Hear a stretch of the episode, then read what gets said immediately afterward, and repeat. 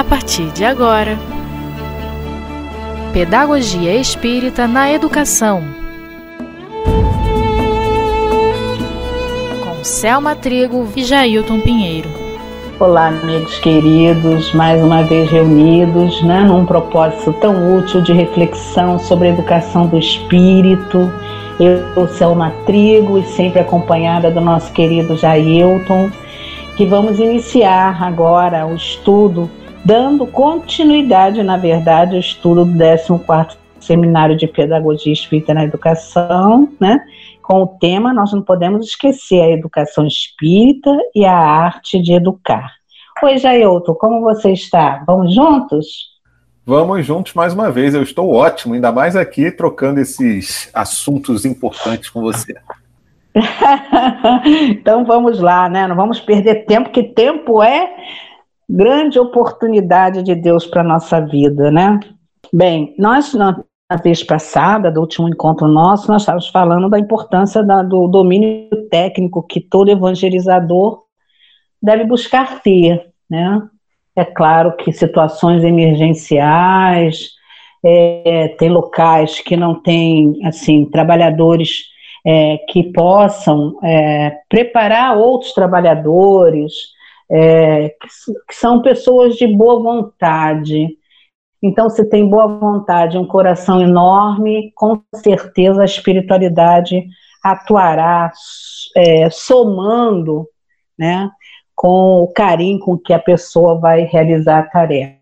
Mas nos, na, nas grandes cidades como nós moramos e outros, em outros locais, já temos possibilidades de buscar o aprimoramento, apesar que agora, mesmo em lugares distantes, tem a internet, né? Não podemos esquecer disso, né, Jair? É verdade, essa abençoada tecnologia que nos está à disposição de todos nós, que devemos usar sim para poder espalhar essa mensagem maravilhosa do Evangelho e do Espiritismo. Pois é, já não mais podemos dizer que a gente mora lá naquele cantinho que não temos conhecimento temos possibilidade de nos aperfeiçoar, de buscar ler. Quem mora mais distante, os centros são menores, mas se tem interesse, pode buscar na internet é, vídeos, áudios, é, pessoas que fazem esse trabalho de divulgação, de estudo, para ir se aperfeiçoando e é, se apoderando no sentido de tomar conhecimento como melhor fazer para encantar e envolver as nossas crianças e jovens na evangelização para um futuro lá na frente serem os próximos é, continuadores da tarefa na casa, né? Isso é que é mais importante, porque é muito triste, é, talvez acho que a gente já tenha falado isso em outros momentos aqui, é ver que as crianças vão porque precisam ir, tem quem impõe a ida, mas quando chega o momento da autonomia, das escolhas próprias, elas se afastam e, e a casa fica cheio de velhos que vão desencarnar e eu quero ver como é que vai ficar o centro cheio de velhos que espírito sozinho precisa de encarnar, porque nós estamos na matéria, né? Então não dá para ser, né, Jailton? Eu acho que eu falo mais coisas. Não, mas é verdade mesmo, Selma. E a gente sabe de, de situações onde efetivamente os trabalhos da casa se encerraram porque os trabalhadores desencarnaram e não tinha ninguém para dar continuidade. Pois é, né? É, eu, por exemplo, vivi esse exemplo, você sabe disso, né? Numa casa espírita aí há muitos anos atrás. Foi por conta disso, né? Então foram lá pedir ajuda para que as coisas pudessem continuar. Então não é para ser assim, não é? A gente precisa preparar os nossos que irão nos seguir, seguir adiante, que nós vamos ficar para sempre. Precisamos abrir mão de, de sermos menos controladores, menos dominadores, menos é, até orgulhosos, eu acho, no sentido de achar que só nós somos capazes de fazer ou a gente faz junto com esses jovens que estão, que a gente sente que estão é, disponíveis, que têm vontade de contribuir. Então, vamos preparando essa meninada, essa juventude para essas tarefas e outras, para que quando a gente desencarne, não vá ser cobrado lá no plano espiritual. O que, que você fez? Preparou o pessoal? Para dar continuidade ou você pensa que é só no seu tempo? E os outros que vêm atrás, que vão precisar de ajuda, de amparo, a casa vai fechar? Enfim, mais ou menos assim que eu creio que vão nos questionar.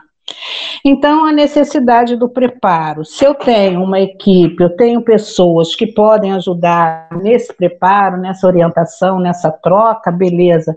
Se não, vamos usar os meios da internet, buscar as informações e dar uma qualidade, uma dinâmica à evangelização, que eu acho que é, é primordial.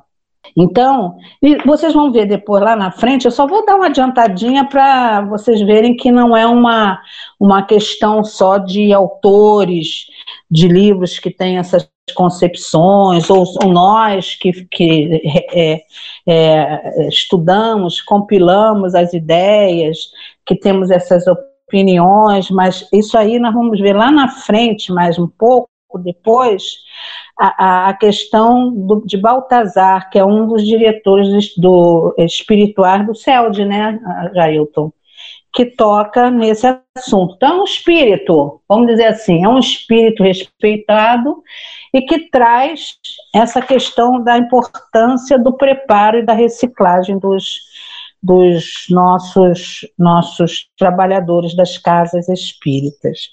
Mas vamos fechar, só para a gente fechar essa questão do evangelizador junto à evangelização, tem um trecho que diz assim: na tarefa da evangelização não pode ser diferente, quer dizer, levar-lhes a mensagem de Jesus à luz dos ensinos espíritas requer certas condições de execução para obtenção de êxito. Aqui, acho que a gente já tocou um pouco nisso na semana passada, né, Jailton, no, no programa passado, alguma coisa assim. O que, que quer dizer? Tem gente também que é muito chata, tá? Fala de Jesus de um jeito muito careta, de um jeito muito enjoado, a juventude fica cansada. Jesus tem que estar muito próximo, muito próximo do jovem, muito próximo da realidade da vida. Isso nós já questionamos num, num outro encontro. É, ficar colocando Jesus, porque tem muito, é, tem muito espiritado, né?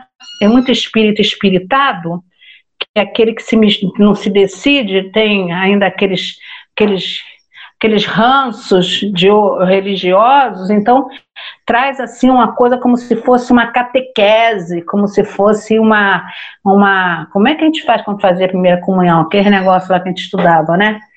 Uma coisa chata, não é para ser. Né? Jesus tem que ser, é, com todo respeito, às vezes até nas palestras eu falo, Jesus tem que ser o cara. Para os jovens, Jesus tem que ser o cara. É o cara que ele respeita, é o cara que ele admira, é o cara que traz um recado positivo, é o cara que traz um exemplo que satisfaz a criança e o jovem, é o cara que ele sente próximo dele, é o cara que ajuda ele a se sentir consolado, é o cara que o fortalece diante das tentações humanas quando não está junto dos familiares, principalmente os jovens. É o cara que ele pode sentir como amigo, companheiro, parceiro de todas as horas. E essa forma de expressão, de, de, de, despertamento nas crianças tem que ser desde pequenininha até a juventude, e na juventude muito mais ainda, né? Não é o igual, não é isso que a gente está falando, Jesus o coleguinha, não. Jesus um, um ídolo, um cara que é admirável, mas não é uma idolatria, é um ídolo de admiração, é um ídolo de respeito, é alguém que se respeita pelo, pelo seu todo, pela sua essência, mas não de uma forma careta, porque cansa, enjoa e esse Jesus fica chato. Estou errada, Jair? Pode dizer se eu tiver. Tá, não, Selma, eu estava pensando aqui que uma vez eu até ouvi uma pessoa falar sobre isso, eu achei muito interessante, né?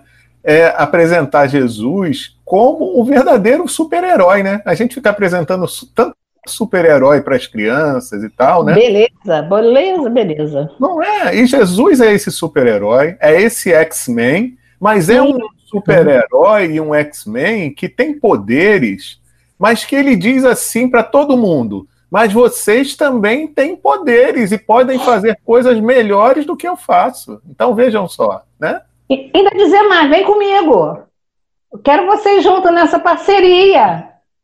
Não é não? Quero vocês juntos, de estimular o jovem, vem junto. Ó, tô aí, ó, com vocês. Mas quero vocês junto comigo. O que, que vocês podem contribuir aí para contribuir comigo? Vamos fazer junto um trabalho bacana? Isso aí é no inconsciente, é uma questão do, de valorização. E, e, e o jovem vai se, se, se entregando e integrando ao processo de uma forma natural e prazerosa, né? E, e, é um jovem normal, um jovem que sai, um jovem que namora, um jovem que curte a vida, um jovem que sabe o que é, gostoso de fazer, tem amigos, tem família. A diferença é só que ele toma consciência e vai tomando autonomia de si mesmo através dos valores morais. Entendeu, Jailton? Sim, entendi, minha amiga, com certeza, e é bem assim mesmo. É a gente vê, e olha só, até é, fazendo a ligação disso que a gente está conversando agora, né? Desse Jesus a ser apresentado. Com o que a gente falou antes da questão da capacitação do evangelizador, a gente vê uhum. também isso, né? Que como às vezes, é, e a gente sabe disso porque é, compreende a, a questão da reencarnação, às isso. vezes o, o, a pessoa se oferece para o trabalho, ele não tem uma preparação técnica especificamente nessa vida, mas quem sabe se ele já não se preparou numa anterior e não pode colaborar de alguma forma, né? Às vezes a gente, ah, isso, isso. A gente, a gente não se surpreende às vezes. Puxa, parece que essa pessoa é preparada tecnicamente, né? É, o que a gente está falando aqui é, é, é quando tem, é, é, vamos assim, eu sou responsável, eu trabalho num setor da evangelização, tá? Então, o que, que eu tenho feito com a pouca experiência ou muita experiência que a vida ofereceu nessa encarnação ou na outra, mas o que, que eu estou fazendo para ir acompanhando que o mundo está avançando? Você está entendendo, Jair? Eu não posso é ficar na mesmice do tempo quando eu era criança e era evangelizada. Vou, vou, vou, eu vou exagerar mesmo. Entendeu? É isso.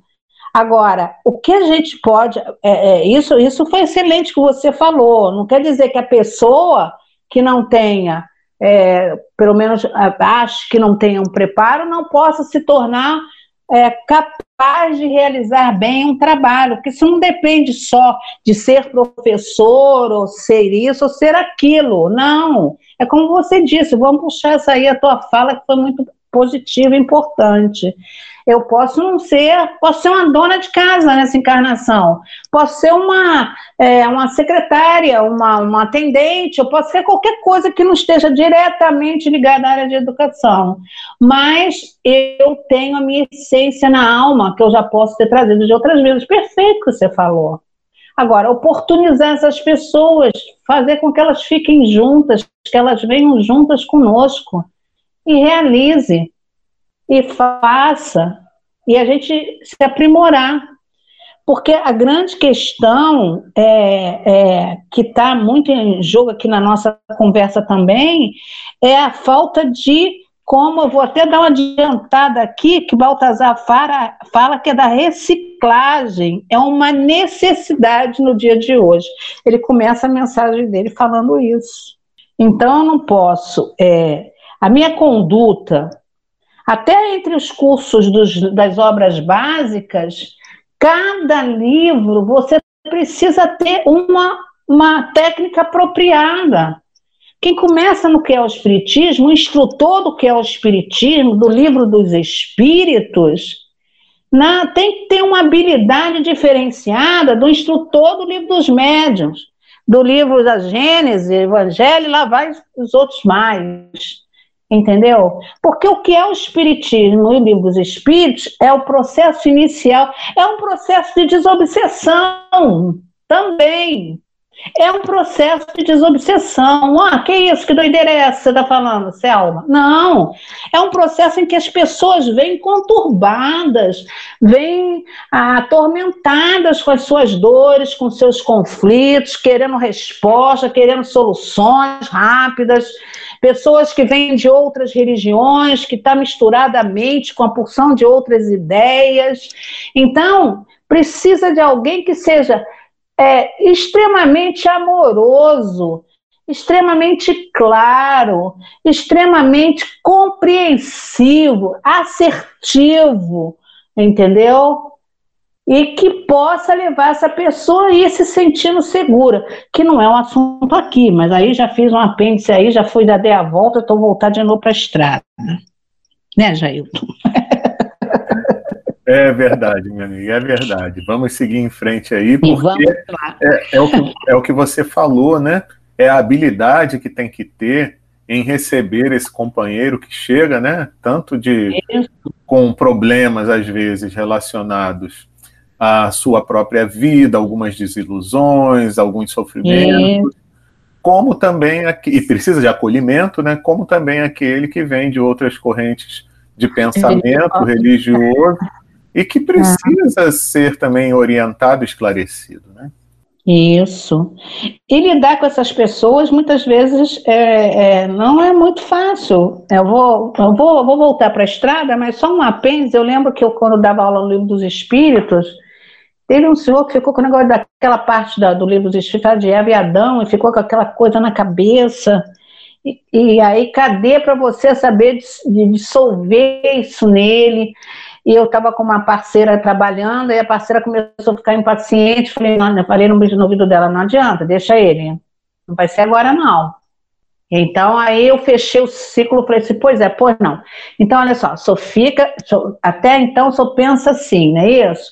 Então, vamos, aqui está uma orientação através dos, dos espíritos e, e a de Kardec, dessa forma assim, mas não tem problema, só vai pensando. Mais tarde, lá na frente, a gente vai se encontrar e a gente toca nesse assunto de novo, porque não adianta você rachar a cabeça da pessoa. Não vai ser dessa forma, porque é semeando, você vai semear, e a pessoa vai ficar ali ruminando os conceitos. E cada vez que ela vai se esclarecendo, ela vai ampliando mais a sua mente, vai refletindo mais e vai percebendo mais e vai modificando o processo naturalmente. Assim também com as crianças. Então, quando diz aqui que o ato de evangelizar é como um ato pedagógico, então é um, um ato educativo, né? exige reflexão profunda sobre os fundamentos dos fenômenos educativos. Então, como levar. Primeiro, eu preciso entender, gente, precisamos entender as faixas, as faixas etárias, qual o nível de entendimento de cada faixa etária, o tempo que ela tem para de atenção, para poder você transmitir o conhecimento que a criança, cada criança, cada faixa etária de grupos de crianças, a gente tem que ir lá em Piaget, vocês vão dizer, ah, mas pelo amor de Deus, é muita coisa, assim. Não, mas é, existem as etapas de desenvolvimento da criança, cada grupo tem um período, tem uma, uma, uma linguagem própria para poder chegar a ela, ela tem um tempo de concentração, por isso as atividades precisam ser é, de forma que seja de fácil entendimento e agradável na, na, na realização, né? Então, cada faixa etária, a gente tem que ter um, uma estratégia própria, está aqui dizendo. Então, o conhecimento educativo é ter conhecimento do conteúdo é importantíssimo. Ninguém vai falar de doutrina sem conhecer doutrina, ou pelo menos estudar para poder saber como fazer. Eu preciso estudar, preciso planejar e preciso colocar na prática aquilo que está sendo dito.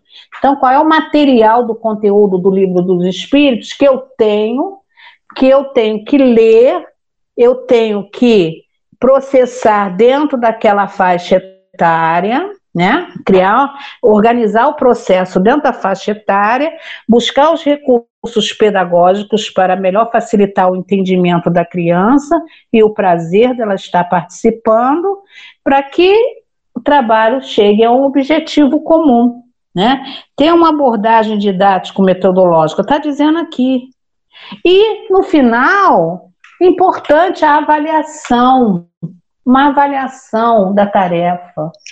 Se houvesse oportunidade de juntar os evangelizadores pelas faixas etárias é, semelhantes, trocar a troca de experiência, isso também é muito importante, né? É, e diz aqui também, isso tudo é a Sandra Borba, né, professora no livro Reflexões Pedagógicas à Luz do Evangelho. Ela diz aqui: torna-se cada vez mais exigente e urgente a formação de evangelizadores educadores, né, que são chamados a ser, a fim de que desenvolvam sua tarefa satisfatoriamente. Já tocamos nisso. Apenas boa vontade para evangelizar não serve de garantia para o alcance dos elevados objetivos da evangelização.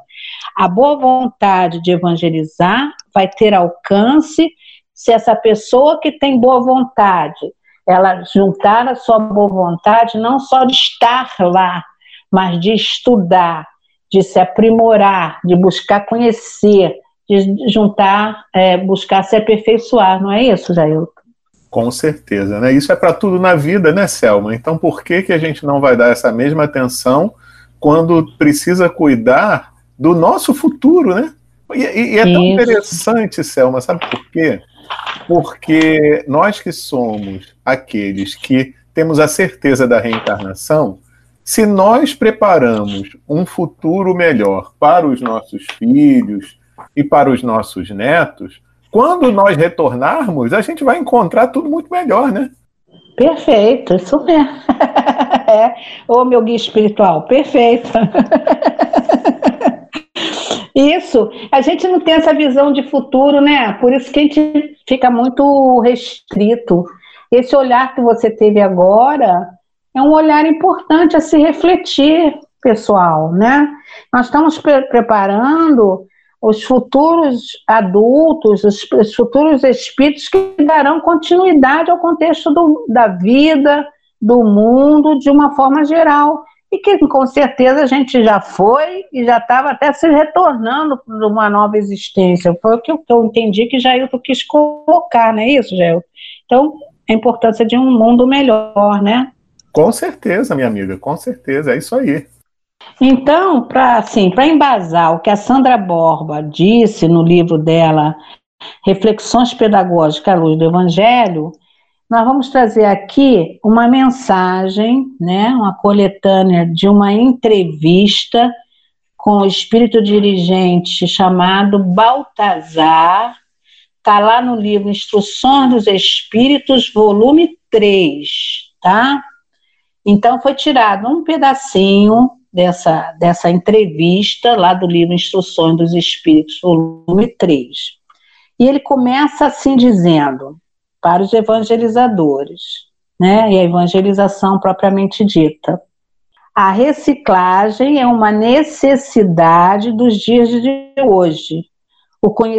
Os conhecimentos avançam, o coração de vocês continua bom, crescendo, se moralizando, aumentando de tamanho. Na verdade, é que vocês não podem deixar de reconhecer que não se deve deixar de lado, como sem importância, uma boa formação que faça os outros entenderem melhor aquilo que se quer dizer.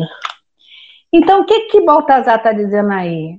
Ele não tem dúvida da boa vontade, do coração que está ali envolvido de, de, de, de alegria da realização da tarefa, né? Ele não tem dúvida é, de todo o nosso esforço para fazer o trabalho, mas ele coloca que é importante uma formação que faça os outros entenderem melhor aquilo que se quer dizer. Então, o que, que ele está querendo dizer isso para nós? Aperfeiçoe, está logo no isso, recicle-se. Ah, os centros precisam criar grupos de preparo, né? preparar, preparar evangelizadores, mas também não pode ser pessoas, desculpem, né? pessoas que estão com, com, metodologia antiga, tem que pegar uma equipe boa, uma equipe com novas ideias, uma equipe que traz coisas que renovem, que, que, que, que, que, que tenha sentido, uma metodologia diferente, né? E preparar os evangelizadores. E um vai ajudando o outro. O conhecimento de um soma com o conhecimento do outro, a experiência que um viveu ajuda a experiência do outro, e assim vai se crescendo no processo, que nem todo mundo sabe tudo. É uma soma de conhecimentos, né, Jailton? Exato, uma troca, e, e é bom porque é, quando você troca experiências, você já de antemão tem uma ideia do que você pode encontrar em algum momento. Então, vejam, porque é como você também já falou aqui várias vezes, né? A gente precisa sentir também o grupo para o qual a gente está trabalhando, né? E às vezes a gente se, se surpreende, porque prepara uma coisa mas a gente vê que aquele grupo não vai conseguir assimilar se for do jeito que eu tinha pensado. Então eu tenho que ter também essa flexibilidade, né, Selma? Isso, perfeito. Isso mesmo. Então, se a gente, se a gente não, não, não buscar né, é, essa consciência que é preciso estar sempre fazendo essa troca entre as equipes, nós estamos aqui tratando dos evangelizadores, né? Buscar momentos que possam estar reunidos, trazendo as próprias experiências, como eu falei no início, dividir os grupos de idade, quem trabalha por etapas, por grupos de idade. Outra coisa também é a adequação da pessoa com a faixa etária. É outra coisa também eu posso dizer assim, ah, eu me, me adequo melhor com jovens, ah, com criança pequenininha não é muito o meu perfil, vá buscar se adequar com os jovens. É isso aí. Aonde eu me, eu, eu, me, eu, me, eu me, relaciono melhor, me facilita mais a, a, a experiência né, de fazer o trabalho bem feito, ou pelo menos o melhor com todo o meu coração, com toda a minha alma. Então tem isso. E isso não tem nada a ver se é masculino ou feminino, não. Tem muitos homens evangelizando que dão show, que, que sabem muito bem lidar até com crianças pequenas, porque geralmente tem essa coisa do, do homem ser colocado, na grande maioria, com, com jovens, não é isso, Jailton? É verdade, é verdade. E a gente se surpreende às vezes, né, Selma? A gente tem que ter muita atenção com isso também, né? E não violentar a tendência de cada um, né? Isso é muito importante, né? Muito, muito importante. importante. E falando em violentar, Selma, você já viu o horário? é, tá aqui vendo um relógio desse tamanho na minha frente. Falei, ai meu Deus, vamos ter que parar aqui, amigos. Mas parar é esse estudo de hoje. Nós vamos continuar aí nos próximos estudos, não é mesmo, Jailton? Muito obrigada a vocês pelo carinho, né, Jailton? E você também, viu, Jailton? Eu que agradeço, Selma. Foi muito bom, é sempre muito bom estar aqui e a gente sabe que com certeza os nossos ouvintes vão refletir bastante sobre todas essas questões que aqui a gente apresentou. Então, um grande abraço para você, um grande abraço a todos os ouvintes e até semana que vem. Até semana que vem.